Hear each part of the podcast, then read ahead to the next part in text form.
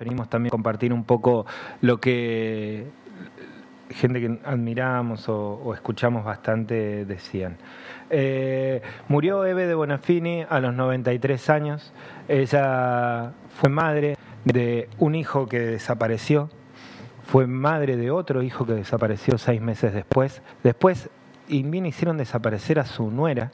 En el año 77, Eve de Bonafini irrumpe por primera vez en Plaza de Mayo, con todos los militares al poder, con todos los medios justificando esa enorme eh, tortura que llevaban sobre el pueblo y los desaparecidos que se habían ido de viaje, que estaban en Europa, que estaban en Miami, y todos los medios independientes que vociferan la libertad de prensa, en el 77 estaban totalmente silenciados, callados, justificando preparando el Mundial 78.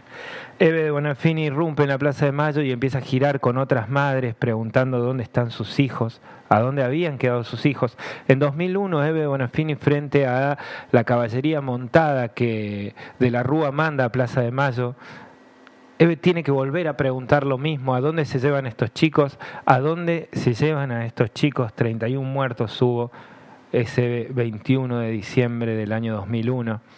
Eh, en el 99, Eve Bonafini nuevamente tuvo que salir a los gritos a la Plaza de Mayo junto con otras madres a decir de que esta frivolidad era una mierda y de que la desocupación estaba llevándose puesto todo y que la cultura que instalaban desde ese neoliberalismo que habíamos cobrado con tarjeta de crédito y que nos llevaba a Boriú de viaje, eh, era una mentira y que esa frivolidad estaba haciendo de que mucha gente la estuviera pasando muy mal, aunque estuvieran escondidos en la Ferrere o en Tucumán o en algún pueblo en Salta o acá mismo en Tras la Sierra. Toda esa historia que no se contaba por los medios, porque estaba todo el mundo tratando de ganar millones en el programa de Susana Jiménez, eh, o riéndonos con Marcelo Tinelli, o entretenidos con Cris Morena, toda esa otra historia que ocurría en el interior del interior de, los, de este país maravilloso, eh, se la llevó puesta a los 90. Y Eve Bonafini en el 98, en el 99, junto con un montón de jubiladas, junto con otras madres, junto con otras abuelas, salían de nuevo a discutir y a poner arriba de la mesa con desesperación y vehemencia que estaba pasando algo tremendo en el país y que nadie lo estaba diciendo. Eh, después vino Néstor y tomó el discurso de madres, tomó el relato de madres, trató de reivindicar su historia, la historia del kirchnerismo en el sur, con madres y con abuelas de Plaza de Mayo, las convocó, las sentó en la mesa, el Estado de repente, en dos, en tres años, les daba un lugar en la mesa de las decisiones. Y eso para gente que ha luchado durante 30 años ¿Qué vamos a decir? ¿Qué podemos decir? Para todos los que se rasgan las vestiduras porque era violenta o porque insultaba o porque tuve la oportunidad de, participar en la Universidad de las Madres, tuve la oportunidad de estar también en Radio de las Madres, ahí en el 580, en la M. ¿Por qué hace un multimedio? ¿Por qué hace casas? ¿Por qué hace una radio? ¿Por qué hace una universidad? Gritaban desde los balcones de Recoleta casi como diciendo por qué van a la Plaza de Mayo a mojarse los pies en, la olla. Y en definitiva, la discusión en general tiene que ver con esto y Eve significó todo eso, significó ese grito enloquecido por muchas, en muchas veces contra la injusticia o contra lo que ella consideraba injusto y en su escala de valores. Ella, eh, en el 2001 me tocó entrevistar a Miguel Claría en Córdoba Capital, eh, un día después de que Eve hubiera aplaudía y decía que había brindado con champán por las Torres Gemelas. Y Miguel Claría, otro referente también de la comunicación cordobesa, toda impostada y con la voz así, me decía de que uno no se puede comer al caníbal. Eh, y me quedó muy grabado eso. Y pensaba la distancia que hay entre la gente de bien y los buenos, ¿no? Y la gente de bien representada en este diálogo sensato, tranquilo, y los buenos, los buenos de la historia, los desordenados, los desprolijos, los que eh, ante la desesperación no se quedan callados ni sumisos. Y Eve fue ese símbolo, fue esa Eve.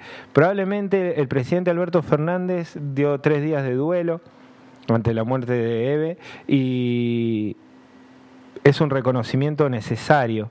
También en un tuit Alberto Fernández dijo que se fue una luchadora y se fue un símbolo de la lucha y desde Madre de Plaza de Mayo, desde prensa de Plaza de Mayo le contestaron de que ninguna lucha se, se termina, que el símbolo de Eve queda por más que Eve no esté. Y eso también es una manera de decirle no entendemos, no entiende nada la dirigencia cuando hablan de que de proyectos colectivos. Y Eve dejó ahí una bandera, una remera, una idea de que quiénes son los buenos y de quiénes son los malos, de quiénes son los hijos de puta, como decía Eva, Eve, y quiénes son la gente que hay que cuidar. Y tomó la bandera de sus hijos desaparecidos, esta señora del sur de buena provincia de Buenos Aires, ama de casa que nunca había salido, que solo sabía hacer guisos y que estaba ahí como cualquier ama de casa a fines de los a mediados de los 70 con lo que significaba el hecho de ser ama de casa y el marido volviendo de trabajar en la línea de colectivo y sus hijos y ella tratando de ser una madre, no más ni menos, de repente le chupan a los hijos, de repente le chupan a la nuera, de repente tiene que convertirse en un símbolo de un día para el otro y probablemente esa es la historia de eh, nuestra historia y de esta democracia que nosotros tanto a veces eh, boludeamos pensando en los Milley, dando vida a la Patricia Bullrich, eh, asumiendo de que Alberto Fernández es lo único posible que podía hacerse en el 2019 y dejando de pedir correr la vara un poquito más allá. Parece difícil entender qué es lo que significó Eve y tampoco importa mucho estar explicándolo al que le tocó verla y el escalofrío en la espalda cuando, cuando marcaba la distancia que había entre ellos y nosotros, eh, nos tocó. Y a los que no, no. Así que tampoco estamos acá para hacer ningún tipo de defensa, sino queremos hacer un pequeño recortorio, porque Eve fue todo eso, todo eso, todo eso que, que tratamos de decir, ¿no? Que está bien. Y que ahora está, está bien, ¿no? ese descanso, pero eh, gloria y no paz, decía Eve. Dios existe que de gloria y no paz.